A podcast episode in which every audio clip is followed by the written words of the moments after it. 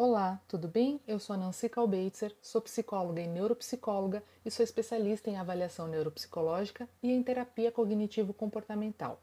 Sejam todos bem-vindos a mais um episódio do Neuropsi pra Vida.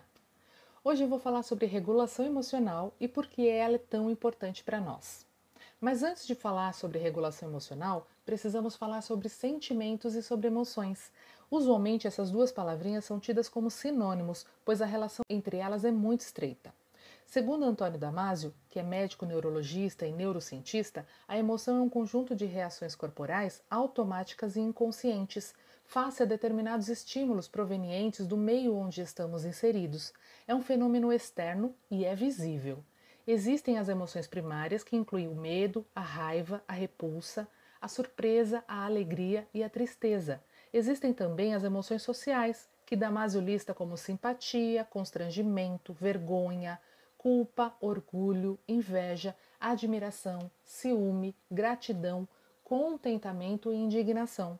As emoções são processos aprendidos na socialização. Já o sentimento surge quando tomamos consciência de nossas emoções, isto é, o sentimento se dá quando as nossas emoções são transferidas para determinadas zonas do nosso cérebro, onde são codificadas sob a forma de atividade neuronal. É um fenômeno interior e nem sempre visível ou manifesto. Não são observáveis, são privados.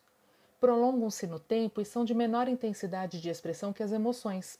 Eles surgem de uma mente analítica, pensante, porque a percepção de tal sentimento requer processamento de regiões somatosensoriais do córtex cerebral, que mapeiam as partes do corpo e suas condições, além de, simultaneamente, controlar a atividade cerebral que avalia o que essas condições significam. As emoções são sinais físicos do corpo em resposta a estímulos. Já os sentimentos têm origem numa causa, num objeto e são automáticos e muitas vezes inconscientes, são sensações que surgem quando o cérebro interpreta essas emoções quando tomamos consciência delas. Na TCC, aprendemos que uma determinada situação, um estímulo, nos remete a uma crença que dispara a excitação fisiológica no nosso corpo e que, consequentemente, são interpretadas como uma emoção. Algumas estruturas cerebrais, como a amígdala, o hipocampo, o giro cingulado, o córtex pré-frontal, entre outras, são responsáveis pela formação da nossa emoção. Diversas estruturas cerebrais fazem parte do processamento emocional que está ligado ao sistema límbico. Bom, o sistema límbico é um conjunto de estruturas do cérebro que são responsáveis primordialmente por controlar as emoções e, secundariamente, participa das funções de aprendizado e da memória. A amígdala é interconectada com o hipocampo, com os núcleos septais, a área pré-frontal e o núcleo dorso-medial do tálamo. Essas conexões garantem seu importante desempenho na mediação e no controle das atividades emocionais de ordem maior, como a amizade, o amor e a afeição, na exteriorizações do humor e principalmente nos estados de medo, ira e até na agressividade. São conexões fundamentais para a autopreservação, por ser o centro identificador do perigo, gerando medo e ansiedade e nos colocando em situações de alerta, aprontando-nos para evadir ou para lutar, que é o sistema fuga-luta. Um hipocampo intacto possibilita comparar as condições de uma ameaça atual com experiências passadas similares, permitindo assim escolher qual é a melhor opção a ser tomada para garantir a preservação naquele momento. Bom, agora voltando à regulação emocional.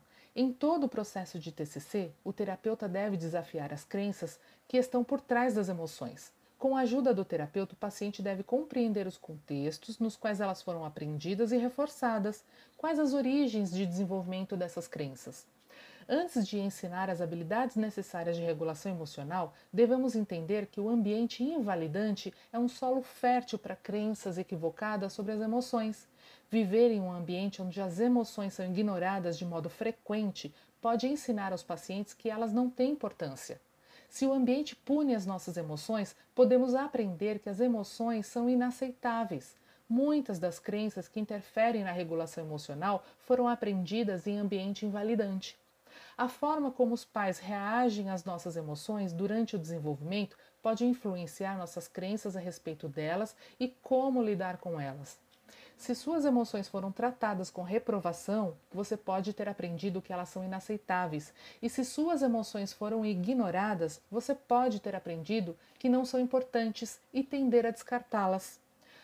Mostrar suas fraquezas e limitações ao outro te possibilita receber ajuda. Isso não é fraqueza, é reconhecer que somos humanos. Os sentimentos ruins nos fazem pensar e refletir qual é a razão de estarmos assim, e então procurarmos recursos para realizarmos as mudanças necessárias. Ser emotivo significa que temos esse recurso tão precioso que é a emoção e que podemos fazer uso dele de forma positiva e nos momentos difíceis da nossa existência. A princípio, podemos até pensar que nossas emoções ocorrem sem nenhuma razão aparente, mas no decorrer dos acontecimentos e quando paramos para refletir, entendemos que não. Sempre existe uma razão significativa para que a emoção aflore.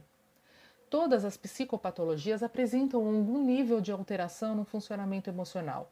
Identificar e abordar disfunções na expressão ou supressão das emoções é parte de um importante processo terapêutico. Mesmo os indivíduos sem transtornos mentais podem sofrer influência de seus funcionamentos emocionais, causando até problemas individuais ou coletivos. Psicoeducá-los quanto ao funcionamento, ativação, nomeação e intensidade das emoções é igualmente um importante processo terapêutico. Existem várias técnicas dentro da TCC que trabalham a regulação emocional, como a ACT, que é a terapia da aceitação e compromisso, o Mindfulness, a compaixão, a terapia do esquema, a psicologia positiva e até a psicologia construtivista. Num outro momento vou falar um pouco melhor sobre elas, mas por hoje entender todo esse processo é um passo inicial e importante para ajudar na regulação emocional. Estratégias de controle emocional, como tentativa de suprimir, ignorar, neutralizar ou até eliminar as emoções, pode ser usada pelo abuso de substâncias ou até pela compulsão alimentar são formas disfuncionais e ajudam a confirmar as crenças negativas a respeito das emoções como experiências intoleráveis.